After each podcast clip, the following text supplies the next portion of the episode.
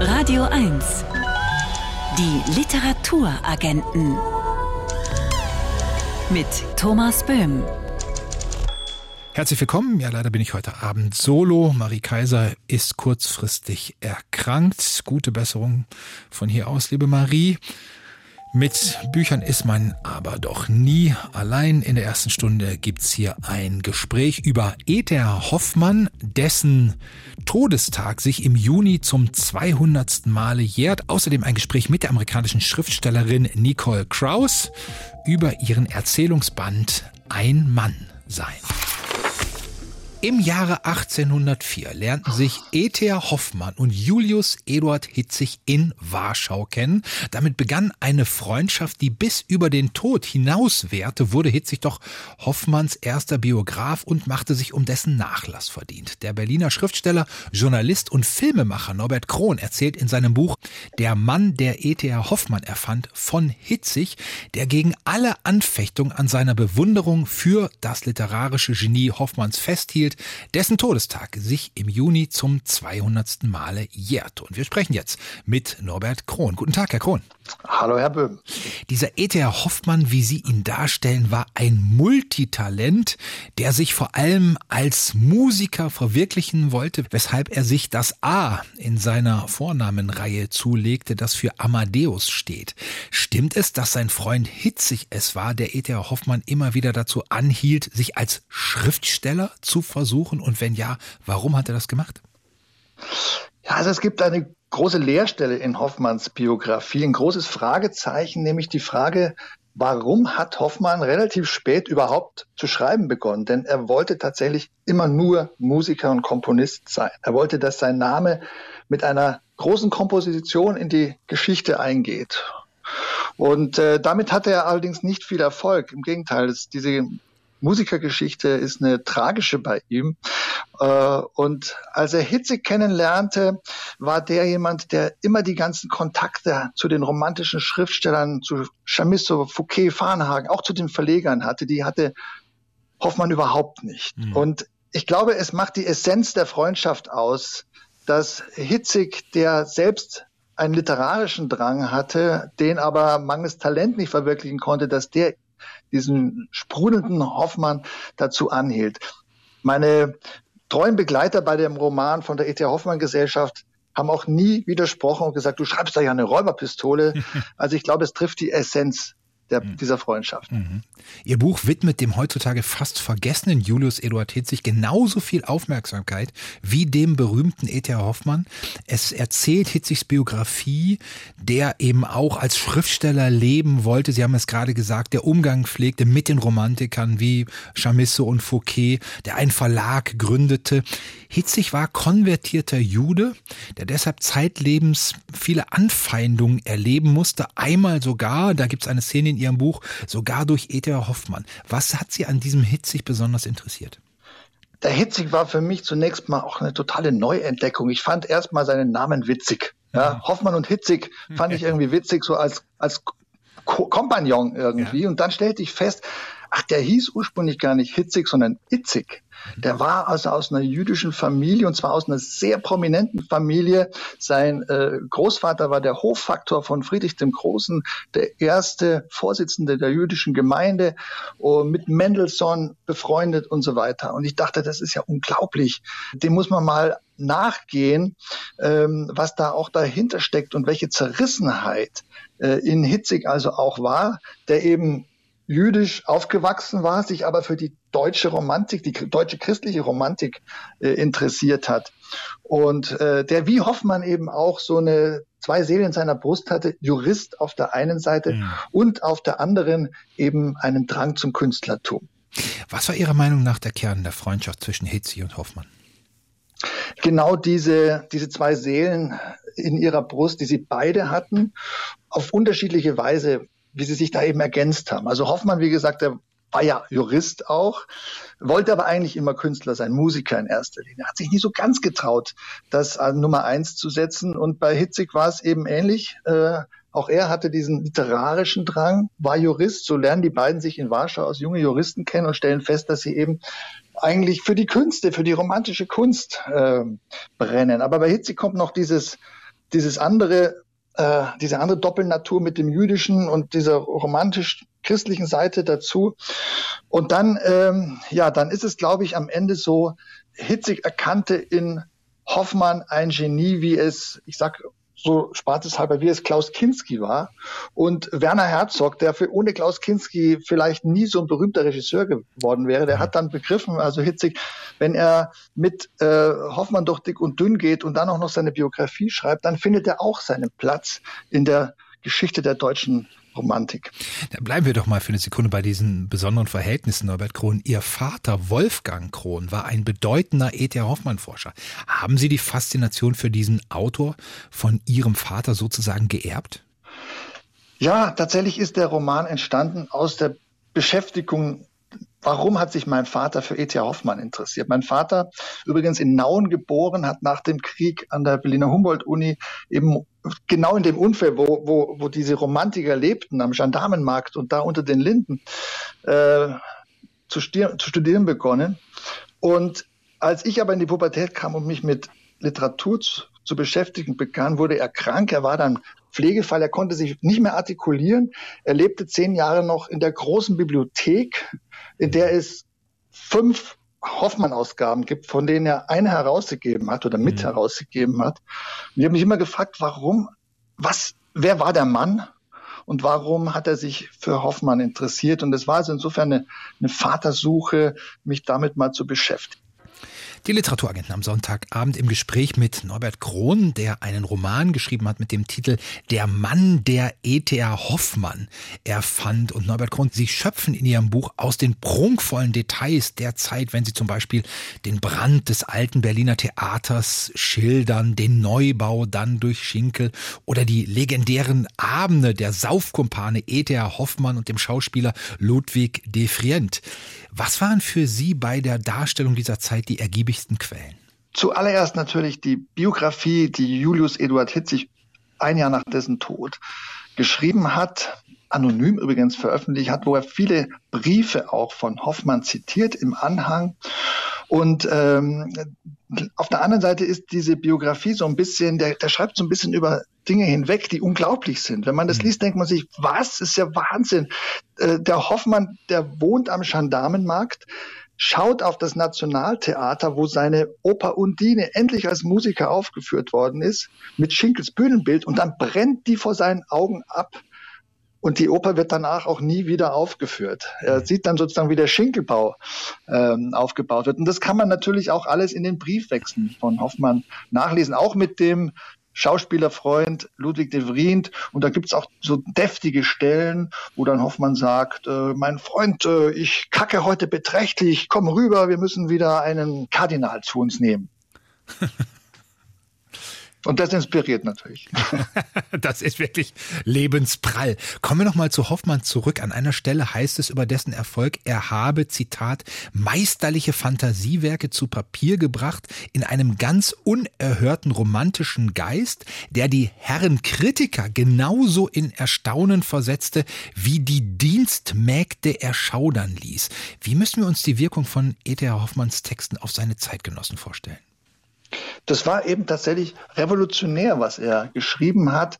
Und das ist ja auch das, was ihn bis heute auszeichnet und was er übrigens ja in der Musik nie geschafft hat, äh, was ganz Eigenständiges zu schaffen. Plötzlich kommen diese fantastisch auch eben so schwarzromantischen Texte in Zeitschriften und äh, ja, er wird zum Bestsellerautor. Die die Mägde lesen ihn, das, da gibt es eben auch eine Briefstelle dazu. Äh, er verkauft sich wahnsinnig gut, die Verleger bestürmen ihn, dass er ihnen doch Beiträge liefern soll. Und dann gibt es schon auch so diese zurückhaltenden, sagen wir mal, Grand Seigneurs der damaligen Zeit. Goethe fand ihn jetzt nicht so doll, aber eben viele andere waren begeistert über diese ja, Nonchalance, auch wie er, dies, wie er ohne irgendwelchen Druck ganz offensichtlich diese Erzählungen nachts äh, eben in, auch in diesen Nachtwelten äh, fabuliert hat. Warum lohnt sich's immer wieder und auch heute noch E.T. Hoffmann zu lesen? Er ist eben genau unentwegt modern. Äh, er hat so viel äh, geschaffen äh, und das Werk ist so, so feuerwerkshaft, dass man darauf immer wieder zugreifen kann. Ich habe auch so Texte, die finde ich schwülstig und, und, und blöd, die finden aber andere, glaube ich, auch wieder ganz toll. Die Elixiere des Teufels und so. Aber der Sandmann, der Katamor, das sind Texte, die sind hochmodern. Und gerade dieses Crossover sozusagen, dass er sowohl äh, massentauglich ist und dann auch irgendwie hochliterarisch, das macht ihn so prickelnd und interessant und er ist kein so akademischer Autor.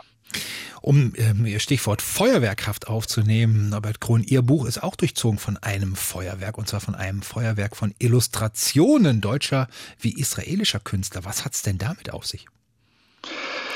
Das war eine Idee von meinem Verleger, der das Buch sehr bibliophil sehr schön machen wollte, eben auch mit Illustrationen. Hoffmann war ja auch Zeichner, auch da gibt es also Anknüpfungspunkte.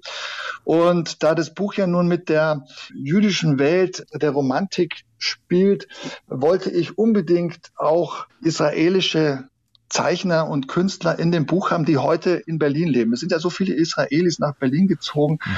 und ich wollte so eine Mischung haben aus dieser heutigen Künstlerszene, äh, wo eben Maler in, in dieser Welt sich hier treffen und darunter sind eben auch israelische Grafiker, von denen ich auch einige schon kannte und das war sehr reizvoll, dass jeder von denen einmal Hoffmann und Hitzig auf ihre Weise in ihrem mhm. ganz eigenen Stil äh, zu einer Szene porträtieren sollte. Das ist wirklich eine wunderbare Hommage an die Freundschaft zwischen E.T.R. Hoffmann und Julius Eduard Hitzig. Aber die Freundschaft, sie ist das Einzige, was Sie nicht vom Teufel kaufen können, sagte E.T.R. Hoffmann kurz vor seinem Tod zu seinem lebenslangen Freund Julius Eduard Hitzig die wechselhafte Beziehung zwischen diesen beiden erzählt das Buch Der Mann, der E.T.R. Hoffmann erfand, das im Verlag Aphorisma erschienen ist.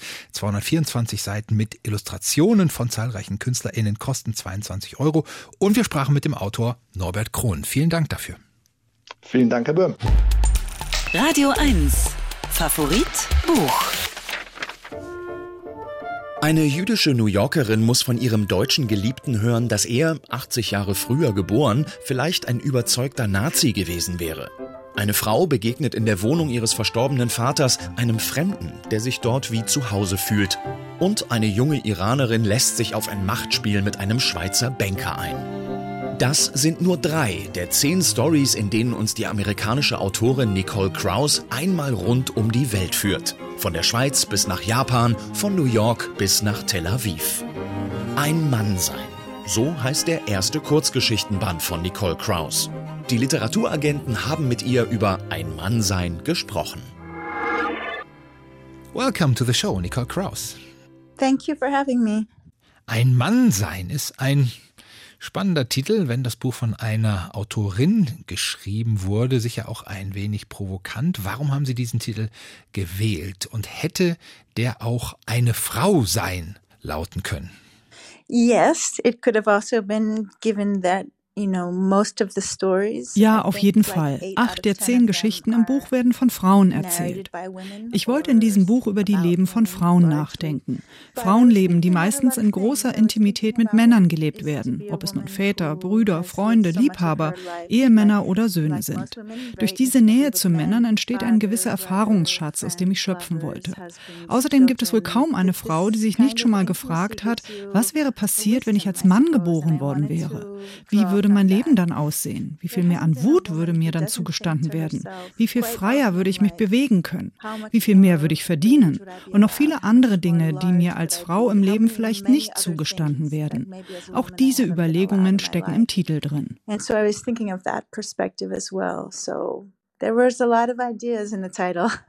Was glauben Sie, wie sehr würde sich Ihr Leben unterscheiden, wenn Sie ein Mann wären? Well, you know, it's an interesting question. I think that the answer is probably more subtle than we imagine. Das ist eine spannende Frage. Stellen wir uns einmal vor, wie anders eine Frau eine Straße entlang laufen würde, in einen Raum hereinkommen oder sich nachts an einem unsicheren Ort bewegen würde, wenn sie ein Mann wäre. Wenn ich an meine Zeit als junge Schriftstellerin zurückdenke, als ich vor 20 Jahren mein erstes Buch veröffentlicht habe, da war es noch ganz anders als heute. Als junge Frau, die Schriftstellerin Schriftstellerin werden wollte, hatte ich permanent das Gefühl, mich beweisen zu müssen, um überhaupt ernst genommen zu werden. Ich erinnere mich noch daran, das war so im Jahr 2000, da wurde Literatur von Frauen als Chick-Lit bezeichnet. Das war damals akzeptabel. Natürlich hat sich da einiges verändert, aber ich frage mich schon, was gewesen wäre, wenn ich damals ein männlicher Schriftsteller gewesen wäre, wo ich dann heute stünde. Nicht, dass ich es ändern wollen würde. Ich liebe es, eine Frau zu sein. Aber es ist manchmal ein wirklicher Kampf. I love being a woman. Not that I would change it, but it comes with a, a lot of struggle. Die erste Geschichte in dem Buch heißt Die Schweiz und handelt von einem Mädchen namens Soraya, die stammt aus dem Iran, geht in Basel zur Schule, hat eine Affäre mit einem älteren Mann, der ist Bankier und bucht für die beiden immer ein Zimmer mit Blick auf den See und da gibt es einen großen Springbrunnen und es heißt, der gewaltige Strahl des hunderte von Metern aufschießenden Springbrunnens errege ihn. Das ist ja die perfekte fallische Fantasie. Die meisten Erzähler in ihren Geschichten sind Frauen, die sich mit Männern und dem, was man als männliche Macht bezeichnen könnte, auseinandersetzen. Inwiefern wollten Sie diese männliche Macht in Ihren Geschichten untersuchen? That particular story is a good one to ask this question about because it's really a story about the moment in which a woman is discovering. Diese Geschichte erzählt von dem Moment im Leben einer Frau, in dem sie zur selben Zeit entdeckt, welche Macht sie hat, aber auch wie verletzlich sie ist. In dem Moment, in dem eine Frau sexuell attraktiv wird, entdeckt sie die Macht, die Kontrolle, die sie über Männer hat und fühlt gleichzeitig die Verletzlichkeit, die damit für sie einhergeht, die Gewalt, die ihr droht. Was mich besonders an dieser Geschichte von von Soraya interessiert, ist, dass sie ein junges Mädchen ist, das ausprobiert, wie weit sie mit dieser neuen Macht und Kontrolle über Männer gehen kann. Soraya. Ist unglaublich mutig, ein Mut, für den sie die Erzählerin der Geschichte, ein noch jüngeres Mädchen, fast ein wenig beneidet. Ich glaube, dass viele junge Frauen diese neue Macht, die sie plötzlich haben, ausprobieren und damit experimentieren. Das kann gefährlich sein, das kann aber auch etwas Befreiendes haben, vielleicht auch beides auf einmal many young women have where they're trying to experiment with this and it can be dangerous, it can be liberating, it can be both. Viele der Geschichten in ihrem Buch Nicole Krauss handeln von unseren inneren Widersprüchen. Einerseits wollen wir in Beziehung sein, wollen geliebt werden, für jemanden einzigartig sein und gleichzeitig verspüren wir doch das Bedürfnis nach Freiheit und Unabhängigkeit. Würden Sie zustimmen, dass Sie eine Sammlung von Kurzgeschichten über die Paradoxien unseres Lebens geschrieben haben, egal ob wir Männer oder Frauen sind? I hope that's true because you put your finger on something that mattered very much to me when I was writing all of these stories, which is Das trifft es sehr gut. Mir war es sehr wichtig, über diesen Zwiespalt zu schreiben, in dem wir uns in vielen Momenten unseres Lebens befinden. Momente, in denen wir an der Tür stehen und uns fragen, soll ich bleiben oder gehen? Was bedeutet es, wenn ich in diesem geschützten Raum der Beziehung bleibe, in dem ich eine gewisse Stabilität und ein Zugehörigkeitsgefühl habe, aber vielleicht nicht genug Platz habe, um mich selbst zu entwickeln? Oder ich entscheide mich eben, die Beziehung zu verlassen und mich auf die Suche nach Freiheit und Veränderung zu machen. Diese Momente, in denen wir uns diese Frage stellen müssen, die gibt es immer wieder im Leben, egal ob wir jung sind oder alt. Es ist eine Frage, die für uns alle ganz entscheidend ist. need to be more free, but I think it's a question for everyone. Nicole Krauss, einer der Sätze in ihrem Buch, der definitiv im Gedächtnis bleibt, ist der folgende. Nach allem, was sie von ihren Patientinnen in den 20er oder 30ern hörte, war Monogamie ein großer, gestrandeter Wal, dessen aufgedunsender, verfaulter Leib zum Himmel stank. Monogamie als großer, gestrandeter Wal. Ein gestrandeter Wal, den Sie in Ihren Geschichten sezieren wollten? Yeah, I think that this is a question that a lot of younger and many age people have now. Ja, ich glaube, das ist eine Frage, die sich nicht nur viele junge Leute im Moment stellen. Ist Monogamie ein törichtes Unterfangen oder vielleicht das genaue Gegenteil? Der einzige Weg, damit eine Beziehung funktionieren kann. Wir reden heute viel offener über die Probleme, die die Monogamie mit sich bringt, als das vielleicht noch vor 15 Jahren der Fall war. Ich fand das interessant, wollte mich aber nicht für eine der beiden Positionen entscheiden in meinem Buch. Mich interessiert hier vielmehr das Problem an sich.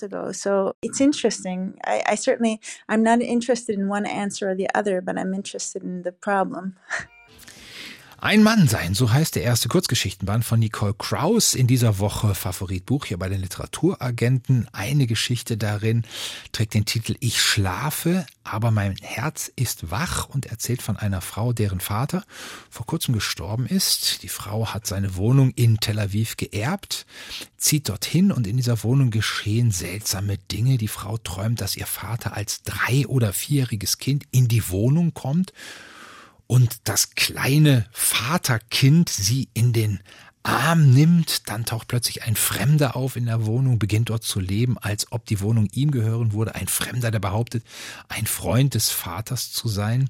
Beim Lesen sind wir nie sicher, ob und welche dieser Geschichten wahr ist, ob dieser Fremde wirklich existiert, denn gleichzeitig entdeckt die Tochter, dass ihr Vater in gewisser Weise auch ein Fremder für sie war. Es gab viele Dinge, die sie nicht über ihn wusste. Nicole Kraus, warum sind Fremde etwas, das sie in ihrem Schreiben besonders interessiert?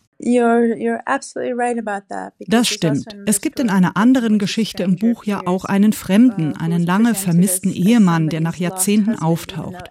Und alle in der Familie wissen, dass es nicht der echte Ehemann ist, sondern ein Fremder, dass der Ehemann auf dem Friedhof liegt. Aber alle spielen diese Scharade mit.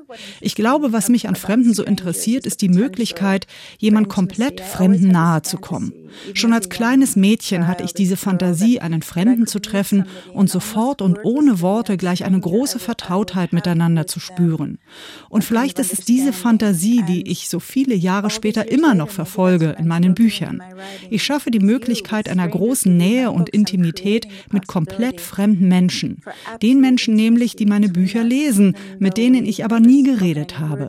In dieser Geschichte Ich schlafe, aber mein Herz ist wach, geht es genau um diese Möglichkeit, mit einem Fremden Nähe zu erleben. Menschen, die urplötzlich auftauchen, genau in dem Moment, in dem wir sie brauchen. Aber es geht in dieser Geschichte auch um Trauer, darum, was es bedeutet, jemanden zu verlieren, den man sehr geliebt hat. Was passiert bei so einem Prozess des Trauerns? Wie entfernen sich die geliebten Menschen langsam von uns und welche Erinnerungen bleiben zurück? Ich hoffe, dass es eine Geschichte ist, die auf mehreren Ebenen funktioniert.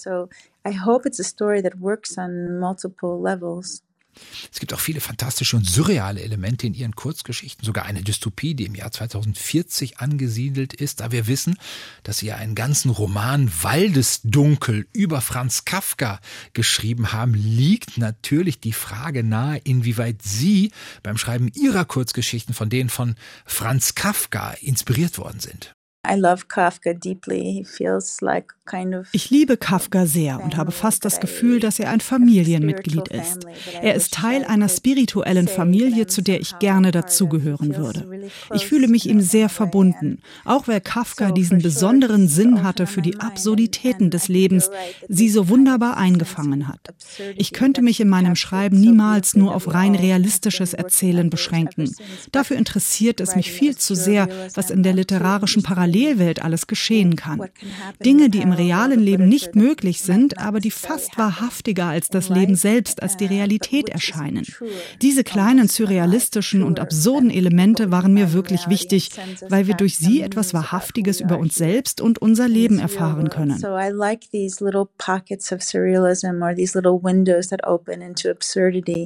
When suddenly we catch a truer image of who we are. Nicole Cross, in ihren Kurzgeschichten reisen wir quasi einmal um die Welt, sind in der Schweiz, in Berlin, in Japan, in New York City, in Tel Aviv, Los Angeles und Südamerika. Warum brauchen Sie so viele Länder und Orte für Ihre Geschichten?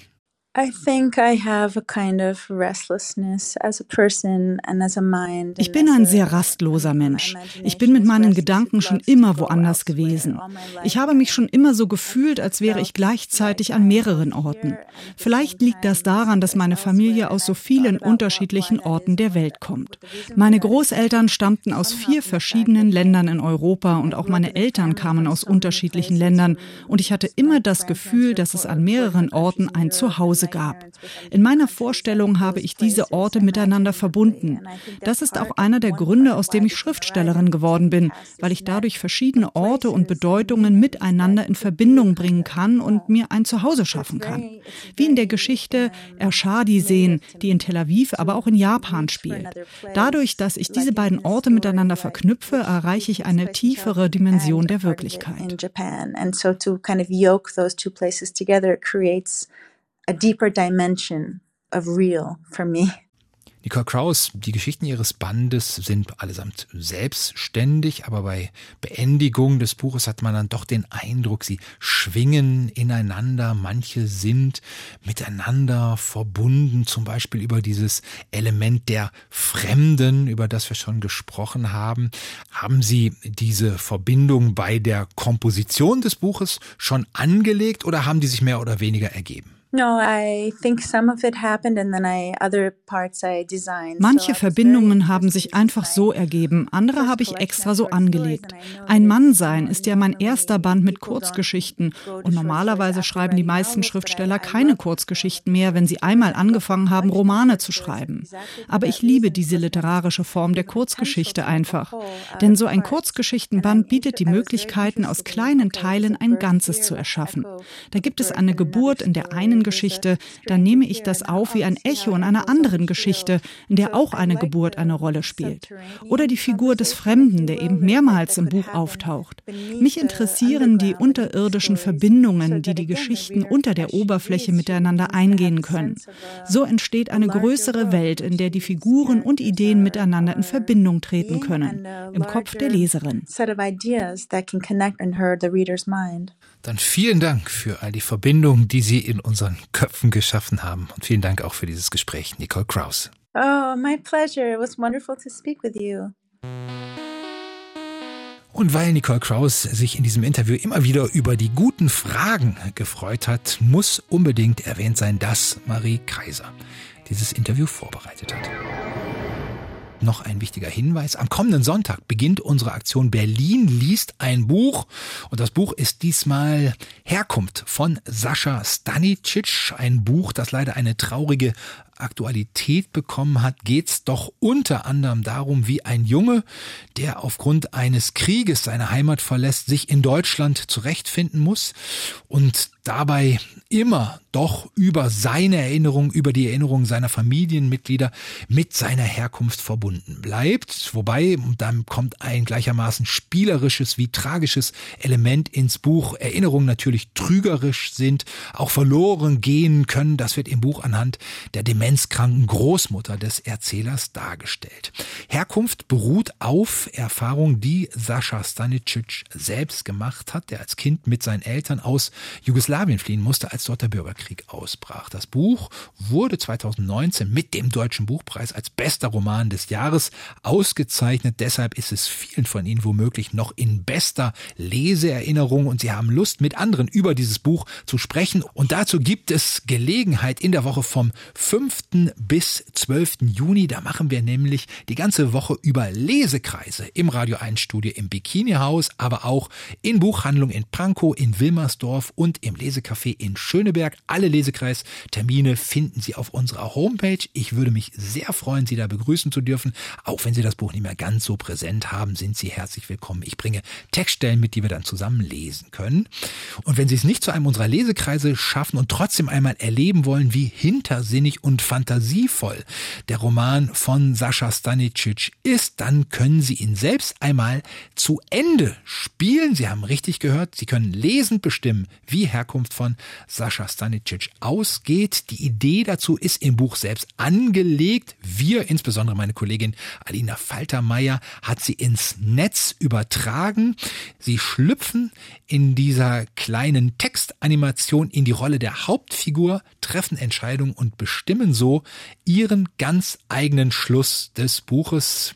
Auch das finden Sie auf der Homepage berlinliesteinbuch.de und damit das Ganze einen schönen Anfang hat, gibt's am kommenden Sonntag, den 5. Juni, eine Lesung mit Sascha Stanicic im Haus des Rundfunks in der Masurenallee. Karten dazu gibt es an allen bekannten Vorverkaufsstellen. Die Radio 1 Bücherliste. Welche Bücher verkaufen sich im Moment besonders gut in den Buchhandlungen in Berlin und Brandenburg? Das verrät jede Woche unsere Radio 1 Bücherliste. Was von den zehn Büchern der Woche zu halten ist, das fragen wir eine Buchhändlerin, auf deren Urteil wir stets vertrauen. Eleni Efdemeo aus der Buchhandlung Leseglück in der Olauer Straße in Berlin-Kreuzberg. Hallo Eleni. Hallo. Und du bist die Einzige, die hier bei den Literaturagenten zum Thema Fußball zu Wort kommt, seit du mal den herrlichen Slogan rausgehauen hast, einmal Adler, immer Adler. Und damit ist gemeint, dass du hessisches Mädchen, Eintracht Frankfurt-Fan bist und immer noch im siebten Himmel wegen des Euroleague-Siegs. Auf jeden Fall. Es könnte nicht schöner sein. Also ich bin so glücklich und äh, ja, ich hatte auch einen sehr schönen, intensiven Abend und ich habe mich jetzt gerade wieder davon erholt. Aber es war absolut gigantisch. Zehn Tage später hast du dich davon erholt ja, dauert in meinem Alter ein bisschen länger. Dann fangen wir doch gleich auch an mit der 10. Da liegt der Markisenmann von Jan Weiler. Dieser Titelheld verkauft Markisen-Restbestände aus den 1970er Jahren. Außerdem ist das Buch eine Liebeserklärung ans Ruhrgebiet. Wie passt das zusammen und ergibt das eine Mischung für einen guten Roman? Ich war total überrascht über dieses Buch. Also so eine schöne Vater-Tochter-Geschichte hätte ich nicht erwartet. Jan Weiler gehört jetzt nicht zu den Autoren, die ich bevorzugt lese. Ähm, ich fand es sehr schön. Also erstmal die Geschichte fand ich sehr schön, sehr schön erzählt, äh, humorvoll erzählt, ohne ins Klamaukige abzuwandern. Noch sehr toll fand ich, dass es auch in einem Restaurant spielt, das Agropolis heißt. Meine Eltern hatten natürlich auch ein griechisches Restaurant, das Agropolis hieß. Und das mit der Markise fand ich auch wirklich sehr schön, weil es hat mich auch an die Anfangszeiten vom Leseglück erinnert, weil wir nämlich auch so eine alte Markise an unserem ersten Laden hatten. Also schöne Empfehlung, nicht nur wegen der Markise.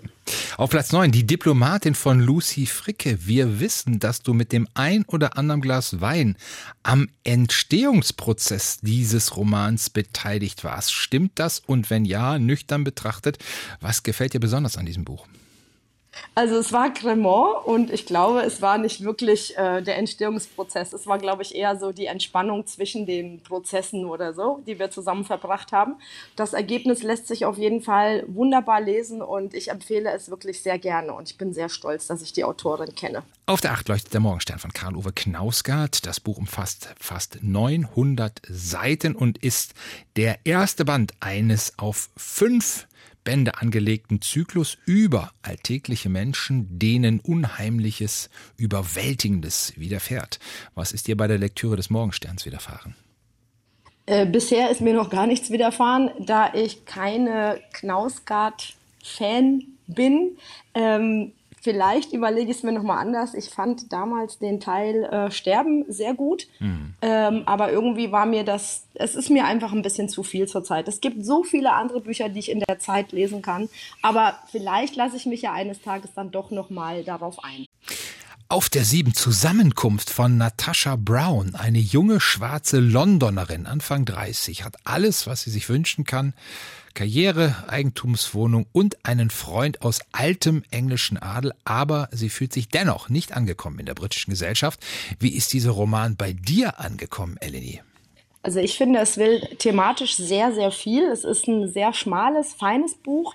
Ähm, es ist eine seltsame Art der Erzählung, man kann sich inspirieren lassen und irgendwie hat es nicht so ganz bei mir, den, der Funke ist nicht so ganz übergesprungen. Also, um das jetzt mal so auszudrücken, nicht so richtig my cup of tea, aber ja. Platz 6, Jasmina Resas Roman Serge über den Ausflug einer jüdischen Familie nach Auschwitz. Elvira Hahnemann, deine Kollegin, meinte vergangene Woche, dass sie dieser Roman so wenig interessiert, dass sie ihn nicht lesen will. Was, wie ist das bei dir? also ich habe ja lange gebraucht, ähm, überhaupt den Roman aufzuschlagen, weil ich mir dachte, so ja, es interessiert mich jetzt nicht so sehr. Mittlerweile habe ich meine Meinung geändert und habe es gelesen und ich fand es wirklich sehr unterhaltsam, obwohl das Thema natürlich nicht unterhaltsam ist, aber ich fand es echt toll.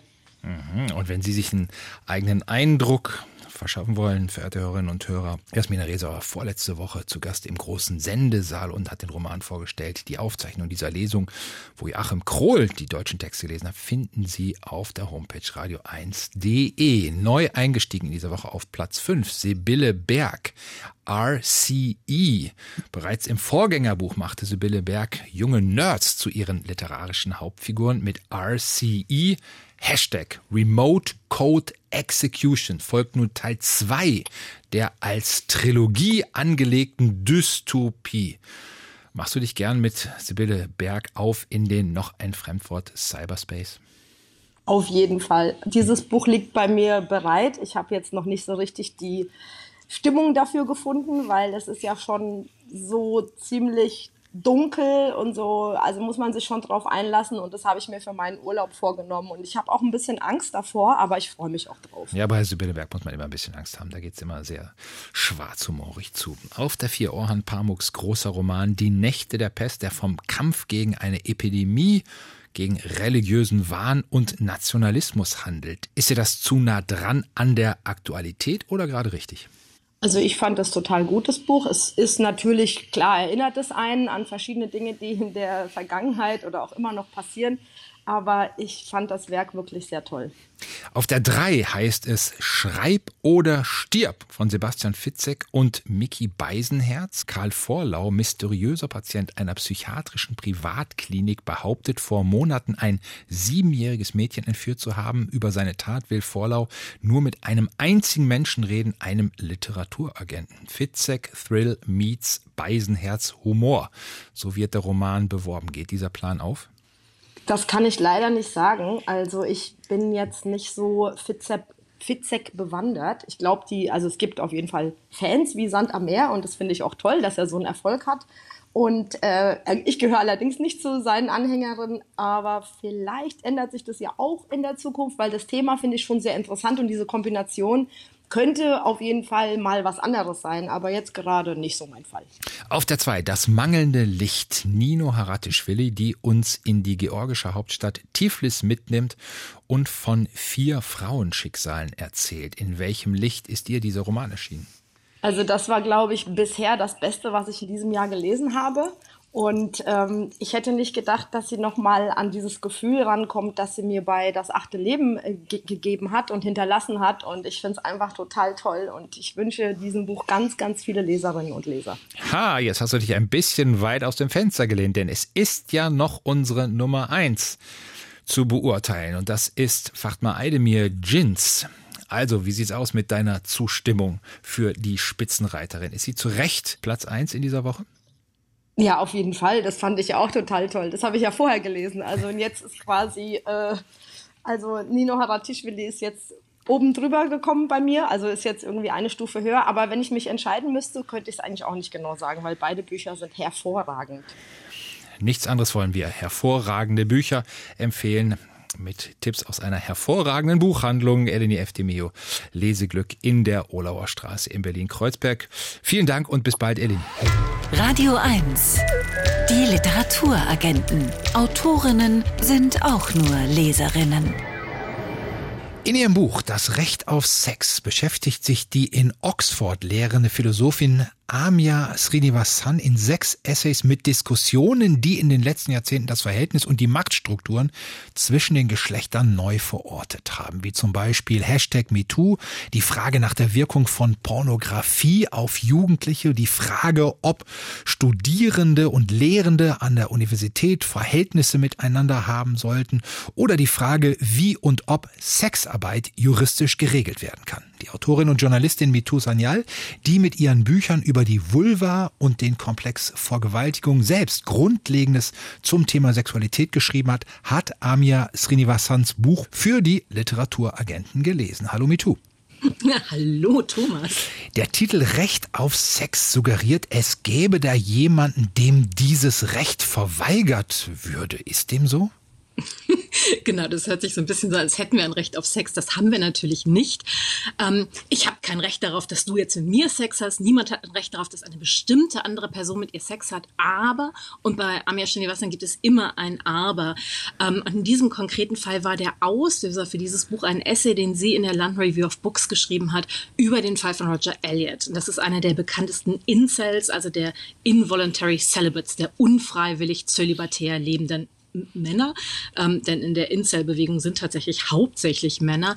Und Elliot hatte 2014 sechs Menschen erschossen und 14 hm. weitere bei so einem Amoklauf verwundet, bevor er sich dann selbst das Leben genommen hat. Und im Internet hat er dann veröffentlicht so ein Manifest, in dem er erklärt hat, dass er zu seiner Tat getrieben wurde, weil die Frauen durch den Feminismus so verdorben sind, dass sie nicht mit ihm schlafen wollen.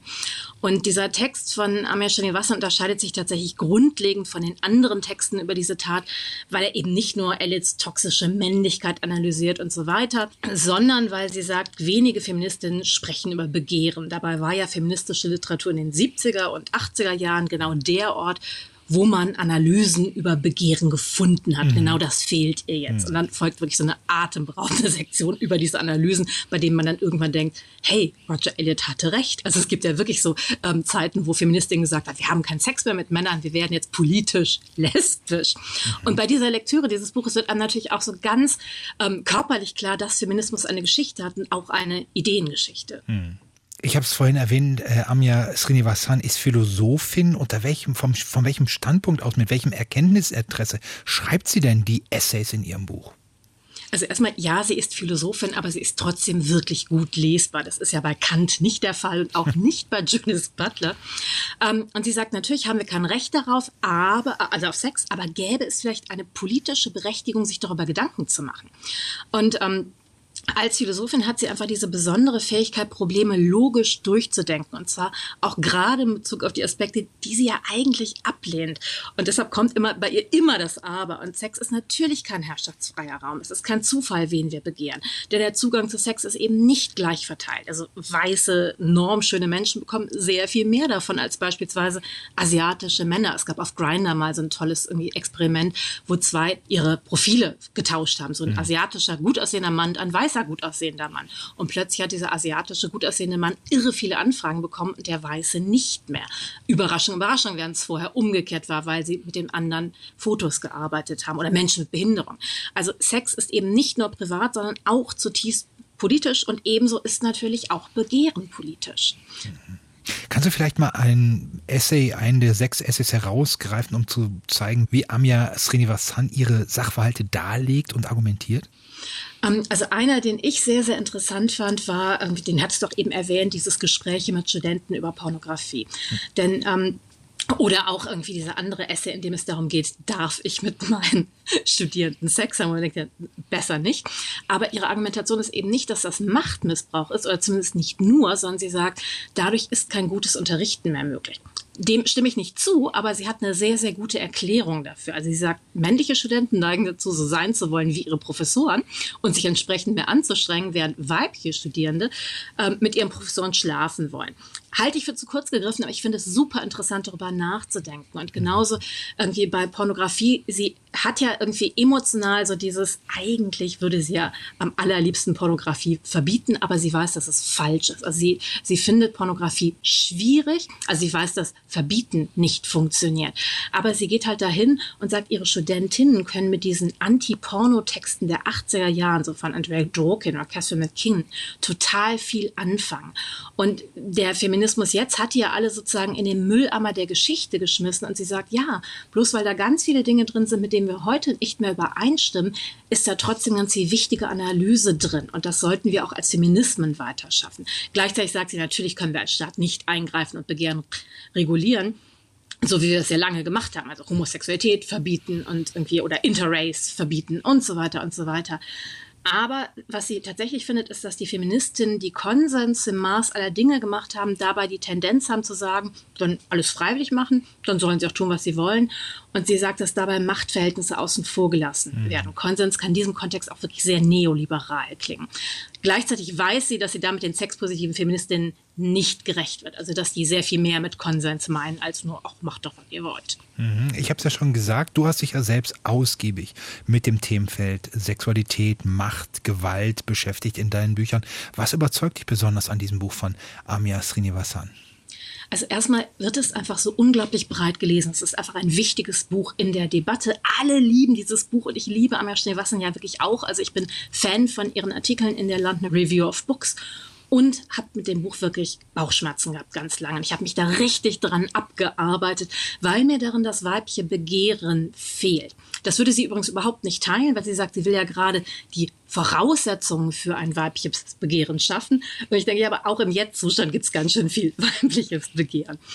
Ähm, und, ähm, und was ich dann irgendwann gemerkt habe, ist, dass sie, weil sie ja sozusagen emotional auf der Seite der sexnegativen Feministinnen steht, intellektuell aber auf der Seite der positiven, so eine wunderbare Schlüsselstellung hat, die beiden Seiten miteinander in Kontakt zu bringen, also da zu übersetzen und Übersetzungsleistungen zu machen.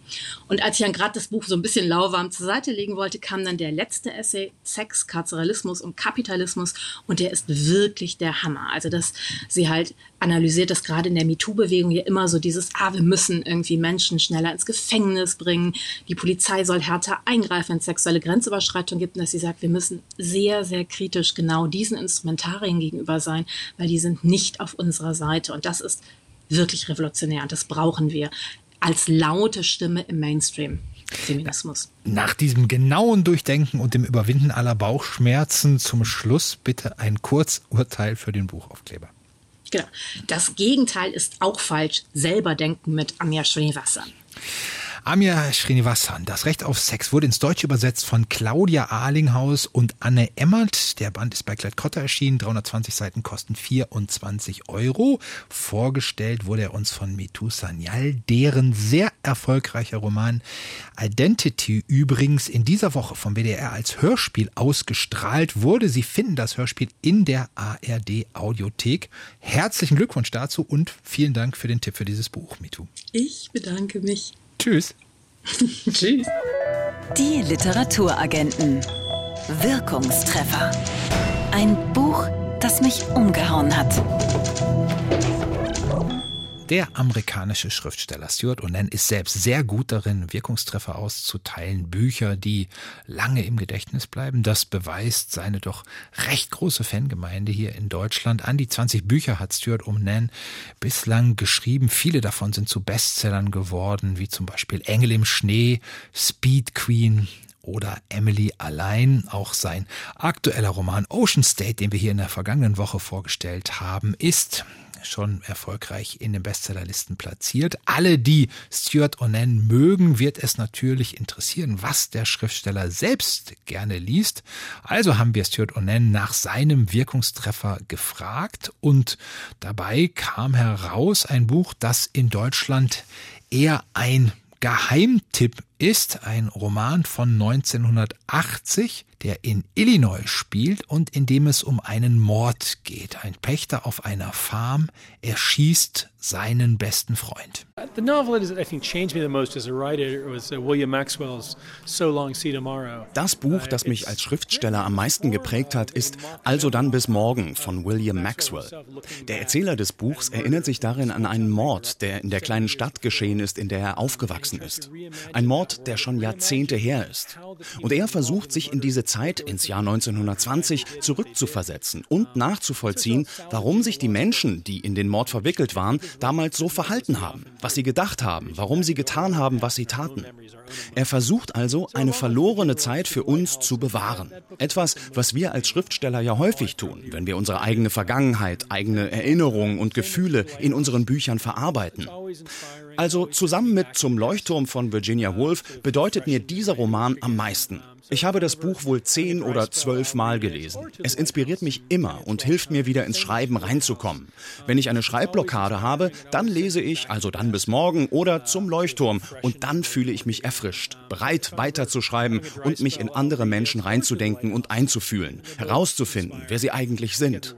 Es gibt ein wundervolles Zitat im Roman von Maxwell. Der Grund dafür, dass die Welt so seltsam ist, ist, dass es so viele Menschen gibt, die keine Wahl haben. Wenn wir also versuchen, jemanden zu verstehen und zu verstehen, warum manche Menschen sonderbare Dinge tun, ist es immer gut, sich daran zu erinnern, dass wir eben keine unbegrenzte Freiheit in unseren Entscheidungen haben. Manchmal tun wir, was wir eben tun müssen. Das kann an den Umständen liegen, aber auch an unserer Persönlichkeit, daran, wer wir im Grunde sind. Stuart Onan empfiehlt William Maxwell So Long, See You Tomorrow. Auf Deutsch ist der Roman unter dem Titel Also dann bis morgen erschienen im Schollnei Verlag, übersetzt von Benjamin Schwarz. 168 Seiten kosten 17,90 Euro. Am Anfang der Sendung haben wir über E.T.A. Hoffmann gesprochen, dessen Todestag sich im Juni zum 200. Male jährt und E.T.A. Hoffmann soll auch am Ende der Literaturagenten für diese Woche zu Wort kommen. Wir hören eine Stelle aus E.T.A. Hoffmanns Roman Die Elixiere des Teufels. Der enthält die Erinnerung eines Priesters, der in Versuchung geführt wurde. Wie und wodurch? Das hören wir jetzt. Es liest Peter Matic in einer Produktion von RBB Kultur aus dem Jahre 1930. 1993. Schon fünf Jahre war ich im Kloster, als nach der Verordnung des Priors mir der Bruder Cyrillus, der alt und schwach worden, die Aufsicht über die reiche Reliquienkammer des Klosters übergeben sollte. Endlich nahm er aus einem wohlverschlossenen Schranke ein Kistchen heraus und sagte Hierinnen, lieber Bruder Medardus, ist die geheimnisvollste, wunderbarste Reliquie enthalten, die unser Kloster besitzt. Solange ich im Kloster bin, hat dieses Kistchen niemand in der Hand gehabt als der Prior und ich. Selbst die anderen Brüder, viel weniger Fremde, wissen etwas von dem Dasein dieser Reliquie. Ich kann die Kiste nicht ohne inneren Schauer anrühren. Es ist, als sei darin ein böser Zauber verschlossen, der gelänge es ihm, den Bann, der ihn umschließt und wirkungslos macht, zu zersprengen, Verderben und heillosen Untergang jedem bereiten könnte, den er ereilt. Das, was darinnen enthalten, stammt unmittelbar von dem Widersacher her, aus jener Zeit, als er noch sichtlich gegen das Heil der Menschen zu kämpfen vermochte. Ich sah den Bruder Cyrillus in höchstem Erstaunen an. Ohne mir Zeit zu lassen, etwas zu erwidern, fuhr er fort Ich will mich, lieber Bruder Medardus, gänzlich enthalten, in dieser höchst mystischen Sache irgendeine Meinung zu äußern oder wohl gar diese jene Hypothese aufzutischen, die mir durch den Kopf gefahren, sondern lieber getreulich dir das erzählen, was die über jene Reliquie vorhandenen Dokumente davon sagen. Du findest diese Dokumente in jenem Schrank und kannst sie selbst nachlesen. Dir ist das Leben des heiligen Antonius zu Gnüge bekannt. Du weißt, dass er, um sich von allem Irdischen zu entfernen, um seine Seele ganz dem Göttlichen zuzuwenden, in die Wüste zog und da sein Leben den strengsten Buß- und Andachtsübungen weihte. Der Widersacher verfolgte ihn und trat ihm oft sichtlich in den Weg, um ihn in seinen frommen Betrachtungen zu stören. So kam es denn, dass der heilige Antonius einmal in der Abenddämmerung eine finstere Gestalt wahrnahm, die auf ihn zuschritt. In der Nähe erblickte er zu seinem Erstaunen, dass aus den Löchern des zerrissenen Mantels, den die Gestalt trug, Flaschenhälse hervorguckten. Es war der Widersacher, der in diesem seltsamen Aufzuge ihn höhnisch anlächelte und frug, ob er nicht von den Elixieren, die er in den Flaschen bei sich trüge, zu kosten begehre. Der heilige Antonius, den diese Zumutung nicht einmal verdrießen konnte, weil der Widersacher ohnmächtig und kraftlos geworden, nicht mehr imstande war, sich auf irgendeinen Kampf einzulassen und sich daher auf höhnende Reden beschränken musste, frug ihn, warum er denn so viele Flaschen und auf solche besondere Weise bei sich trüge. Da antwortete der Widersacher Siehe, wenn mir ein Mensch begegnet, so schaut er mich verwundert an und kann es nicht lassen, nach meinen Getränken zu fragen und zu kosten aus Lüsternheit. Unter so vielen Elixieren findet er ja wohl auch eins, was ihm recht mundet, und er säuft die ganze Flasche aus und wird trunken und ergibt sich mir und meinem Reiche Soweit steht das in allen Legenden. Nach dem besonderen Dokument, das wir über diese Vision des heiligen Antonius besitzen, heißt es aber weiter, dass der Widersacher, als er sich von dannen hub, einige seiner Flaschen auf einem Rasen stehen ließ, die der heilige Antonius schnell in seine Höhle mitnahm und verbarg, aus Furcht, selbst in der Einöde könnte ein Verirrter, ja wohl gar einer seiner Schüler von dem entsetzlichen Getränke kosten und ins ewige Verderben geraten. Zufällig, erzählt das Dokument weiter, habe der heilige Antonius einmal eine dieser Flaschen geöffnet. Da sei ein seltsamer, betäubender Dampf herausgefahren, und allerlei scheußliche, sinneverwirrende Bilder der Hölle hätten den Heiligen umschwebt, ja ihn mit verführerischen Gaukeleien zu verlocken gesucht, bis er sie durch strenges Fasten und anhaltendes Gebet wieder vertrieben. In diesem Kistchen befindet sich nun aus dem Nachlass des heiligen Antonius eben eine solche Flasche mit einem Teufelselixier, und die Dokumente sind so authentisch und genau, dass wenigstens daran, dass die Flasche wirklich nach dem Tode des heiligen Antonius unter seinen nachgebliebenen Sachen gefunden wurde, kaum zu zweifeln ist. Übrigens kann ich versichern, lieber Bruder Medardus, dass so oft ich die Flasche, ja nur dieses Kistchen, worin sie verschlossen, berühre, mich ein unerklärliches inneres Grauen anwandelt, ja, dass ich wähne, etwas von einem ganz seltsamen Duft zu spüren, der mich betäubt und zugleich eine innere Unruhe des Geistes hervorbringt, die mich selbst bei den Andachtsübungen zerstreut. Indessen überwinde ich diese böse Stimmung, welche offenbar von dem Einfluss irgendeiner feindlichen Macht herrührt, sollte ich auch an die unmittelbare Einwirkung des Widersachers nicht glauben, durch standhaftes Gebet.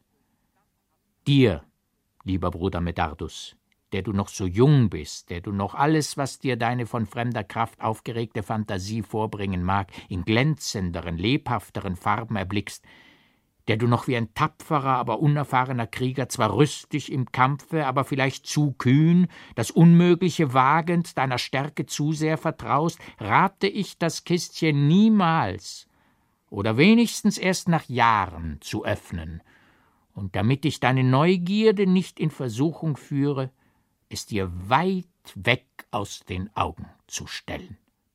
Peter Matic war das mit einer Lesung aus E.T. Hoffmanns Roman Die Elixiere des Teufels. Das war ein Auszug aus der Hörbuchbox E.T. Hoffmann Die großen Werke, die in diesem Frühjahr bei der Audioverlag erschienen ist.